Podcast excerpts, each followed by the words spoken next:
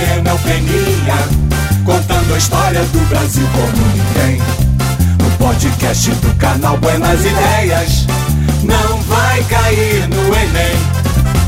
E aí, vamos ao cinema? Cinema? Qual filme? Encoraçado Potemkin. Encoraçado Potemkin.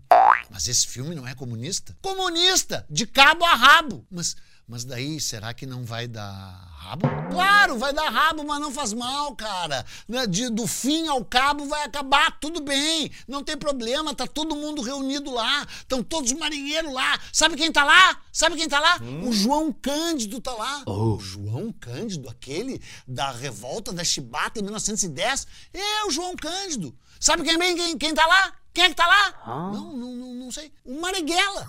Marighella e João Cândido. E o filme comunista. Vamos nessa, vamos lá ver Encoraçado Potemkin. E eles foram. Era um monte, um monte, um monte de marinheiros sublevados, igual aos marinheiros do Encoraçado Potemkin. Todos conduzidos por quem? Pelo cabo. Pelo cabo. Pelo cabo Anselmo. O que, que era o cabo Anselmo? O cabo Anselmo era o presidente da Associação de Marinheiros e Fuzileiros Navais do Brasil. O Brasil vivia um período bem calmo. A gente está no dia 25 de março de 1964. No dia 13 de março de 1964, uma sexta-feira, você já sabe o que aconteceu. Sim, porque você viu a primeira parte desse espetacular episódio sobre o golpe militar de 1964. No dia, na arqueologia do golpe, você viu que no dia 13 de março de 1964, o João Goulart fez o comício da Central do Brasil, levantando as massas cubanas, venezuelanas e soviéticas. this Né? Pelo menos foi interpretado como se tivesse feito assim. E aí, no dia 25 de março de 1964, essa associação dos marinheiros e fuzileiros navais se reuniu na sua sede para reivindicar melhores salários, para reivindicar que não precisassem andar fardados ah, go- na vida civil, para reivindicar o voto, direito a voto que eles não tinham e também que pudessem casar, porque eles não podiam casar. Mas acima de tudo queriam maiores salários. Só que eles não eram oficiais, eles não poderiam estar reunidos ali naquele momento. Era contra a decisão do almirantado, da chefia da Marinha. E eles se reuniram à revelia do comando, assistindo o filme Encoraçado Potemkin, Encoraçado Potemkin, tomando o poder na Rússia soviética, com a presença do incrível, do maravilhoso, do extraordinário João Cândido. Você já viu aqui o episódio da Revolta da Chibata, devia ter 208 anos naquele momento, o João Cândido, e na presença do Marighella, que ainda não tinha sido preso nem morto. E aí estavam lá, papapá, naquela efervescência incrível, e aí quando saíram, foram presos. Foram todos, todos, todos, todos presos pela polícia do exército. Marinha versus exército. A coisa está esquentando, esquentando. E no dia 27, dois dias depois, o que, que aconteceu? O que, que aconteceu?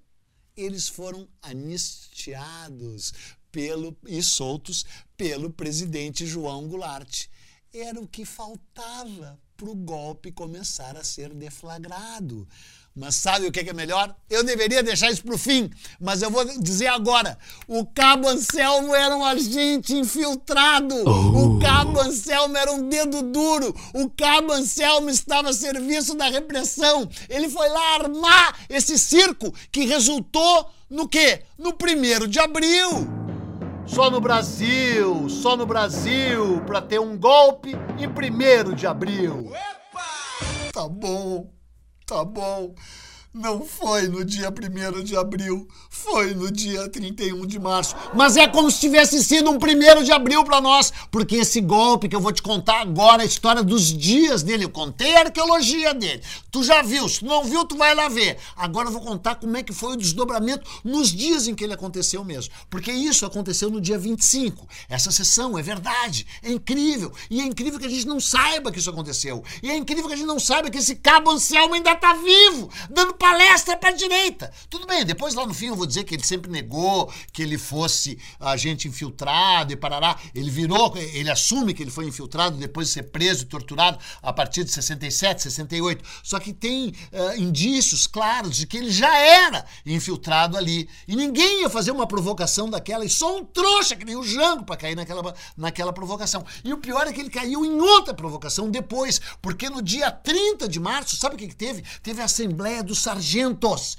Teve a Assembleia dos Sargentos lá no Automóvel Clube do Brasil. O que, que os sargentos queriam? Os sargentos queriam elegibilidade. Mas o sargento é um sargentão, o sargento não é oficial. Aqueles marinheiros também não eram oficiais. Então o que, que o Exército e a Marinha dizia? Está havendo uma quebra! Uma quebra na hierarquia militar! Qual é a base do Exército, da Marinha, da Aeronáutica? É a hierarquia e o respeito à hierarquia. Porque se isso continuar assim, sabe o que vai acontecer? Algum dia um capitão chinelão expulso do Exército vai mandar num general, num general baixinho, gordinho, que vai dizer: manda quem pode, obedece quem precisa. E isso vai acabar com o Brasil com o jornal e com o Exército Brasileiro. Então não pode haver quebra de hierarquia. E os sargentos queriam concorrer a cargos eletivos e tal. E você sabe, né? O Brasil já tinha tido toda aquela história do tenentismo, o tenentismo. Aliás, não fiz até hoje um episódio sobre o tenentismo, lá dos 18 do Forte, em julho de 1922, depois em 24, depois em 25, depois coluna Prestes. É tudo tenente, tudo tenente. Só que daí tenente é oficial, sargento não é. Além de tudo, cara, tem outra coisa que eu nem deveria falar aqui, porque senão esse episódio vai ficar enorme, mas eu tenho todo o tempo do mundo e tu tem mais ainda, porque tu não faz nada na vida a não ser aprender com o canal Buenas Ideias. Porque sempre teve uma rivalidade entre exército e marinha. A marinha tinha sido contra o golpe republicano de 1889. A, a, a, marinha chamava na época Armada. E teve duas revoltas da Armada. A revolta da Armada de 1891, da qual tu não sabe nada, porque eu ainda não fiz um episódio, e a revolta da Armada de 1893, da qual tu também não sabe nada, porque eu ainda não fiz o episódio. Mas a, a, Armada, a Marinha, sempre tinha sido uh, imperial, sempre tinha sido monarquista o exército que era republicano. Né? Só que dessa vez a Marinha disse: não, esse cara tá, esse Jango aí, comunista, está ah, alterando a hierarquia na Marinha. E aí ficou, se juntou com o exército. O exército estava indignado com essa história dos sargentos, né? E o Jango ali feito um otário provocando. Isso do Jango, ele anistiou os, os, os, os marinheiros no dia 27 e no dia 30 de março de 64, ele foi nessa Assembleia dos Sargentos, ele permitiu essa Assembleia dos Sargentos. Só que desde o dia 28, cara, em Minas Gerais, três escrotos, o tal Magalhães Pinto, aquele banqueiro careca, nojento, e o Olímpio Mourão, que depois diria: em política, sou uma vaca fardada. Não era só na política que ele era uma vaca fardada. E o tal general uh, uh, Denis uh, estavam ali reunidos, já conspirando para dar o golpe no dia 28, depois que o Jango libertou o, e anistiou os marinheiros. E aí eles decidiram dar um golpe no dia 4 de abril. Só que daí presente estava o general Carlos Guedes, que era do terceiro exército, do, do, do segundo exército, e disse: tudo que começa com a lua minguante não persevera. Esse golpe não pode ser dado entre o dia 2 e o dia 8 de abril. E aí então ficou decidido que o golpe seria no dia 8 de abril. Acontece que na madrugada de 31 de março de, de, de, de, 1964, depois de passar a noite inteira em claro, sem dormir, às três da manhã desse dia, portanto, infelizmente, 31 de março, aquela anta daquele Olímpio Mourão de, saiu com suas tropas de juiz de fora, só podia ser de juiz de fora, em direção ao Rio de Janeiro. Tu sabe quem é o Olímpio Mourão? Tu sabe quem é o Olímpio Mourão na tua ignorância, e é por causa causa da tua ignorância que esse país é uma merda. O Olímpio Mourão tinha sido um, um integralista, golpista de 1937. É por causa dele que foi deflagrado o golpe de 1937. Vai lá ver o meu episódio, que eu não vou te contar de novo. Vai lá ver o meu episódio para tu ver quem é esse Olímpio Mourão, que daí agora era, era uh, general.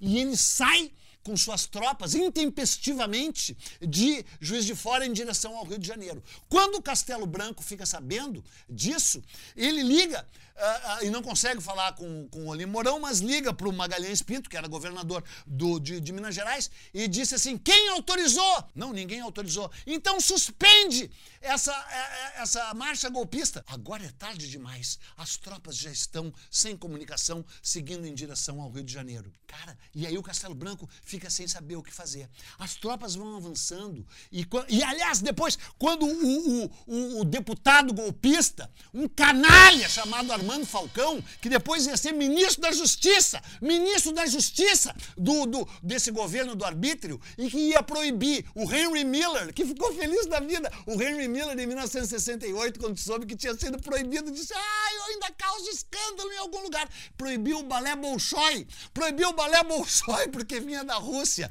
Um escroto, um canalha, que graças a Deus está ardendo no fogo do inferno, ligou para o general Mourão um tempo depois, logo, poucos dias depois, e perguntou: Você está articulado com alguém? Ele disse: Sim, estou articulado com a minha consciência. Essa vaca fardada!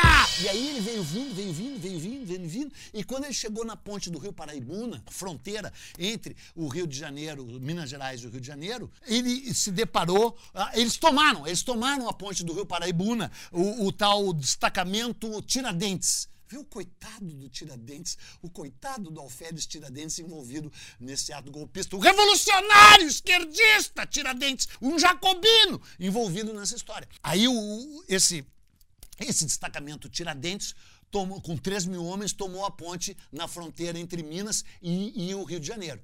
Né? E aí o seguinte, avançou em direção a eles o tal destacamento Sampaio, pelo Vale do Paraíba, que era ligado ao segundo exército e que era comandado pelo general, general Moraes Âncora, que não era golpista, que era legalista. Aí ele veio comandando esse destacamento Sampaio, que era poderosíssimo, respeitado, e ia dar um choque com o tal destacamento Tiradentes.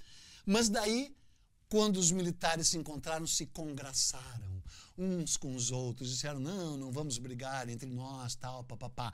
E o general Moraes âncora viu a âncora dele meio afundando, né? Ficou meio assim, papapá.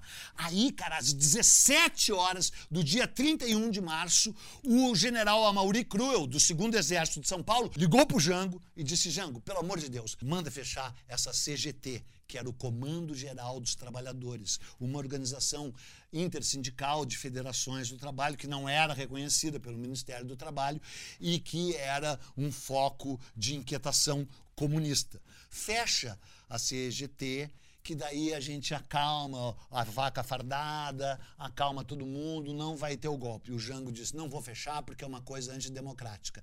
Nesse momento, o Mauri Cruel disse para ele, olha, cara, então tu perdeu o meu apoio. Ligou pro tal general Moraes Âncora e naquele momento, naquele momento, 17 horas do dia 31 de março, o golpe ficou vencedor. Claro, vão ter outros desdobramentos, né? Mas daí o fato é que o Amaury Cruz sai com suas tropas pela Via Dutra, não paga o pedágio, atravanca a Via Dutra, vence ali os engarrafamentos na saída da Marginal Tietê, pega a Ayrton Senna ali e vai em direção a Resende, no Rio de Janeiro. Chega em Resende, no Rio de Janeiro, onde tem a Academia Militar de Agulhas Negras, que a gente está pensando em destruir, salgar o chão, que era comandada por Garrastazu Médici, Garrastazu Médici, que daí sai com os cadetes dali, né, se une com as tropas do Amaury Cruel, e aí o, o, o Moraes Âncora de fato desiste. Ainda havia uma última possibilidade de resistência, que era o terceiro exército lá do Rio Grande do Sul, né, que era o general Ladário. E é incrível porque a única vítima, a única pessoa que levou um tiro no golpe militar de 1889 é o Barão de Ladário. Daí, anos depois, o tal Ladário Teles é o, o o comandante do Terceiro Exército do Rio Grande do Sul, que era legalista e que era fiel ao Brizola, já tinha participado da legalidade em 1961, e fiel ao Jango, que era gaúcho também, né?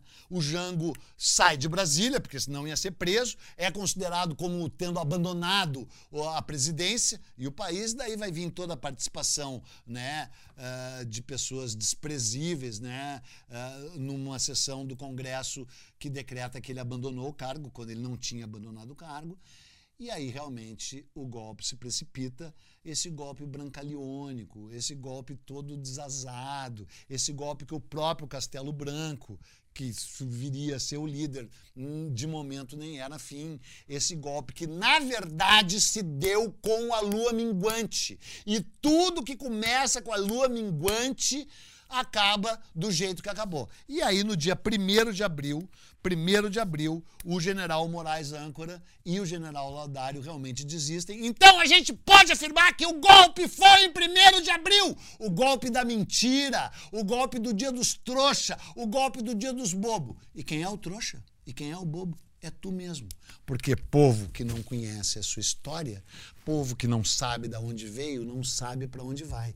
E povo que não conhece a sua história está condenado a repeti-la. E tem gente querendo repetir. Tu vai deixar? Dessa vez tu vai deixar? Ou dessa vez tu vai pegar em armas e vai sair nas ruas e não vai dar em nada também? Não sei. Vai ter mais um episódio sobre o golpe, que vai ser a participação dos Estados Unidos nesse golpe, a Operação Brother Sun. Então fique ligado e aprenda qual é a trágica história por trás do golpe militar de 1964, no dia 1 de abril. Tchau. Esse podcast é uma produção Flux.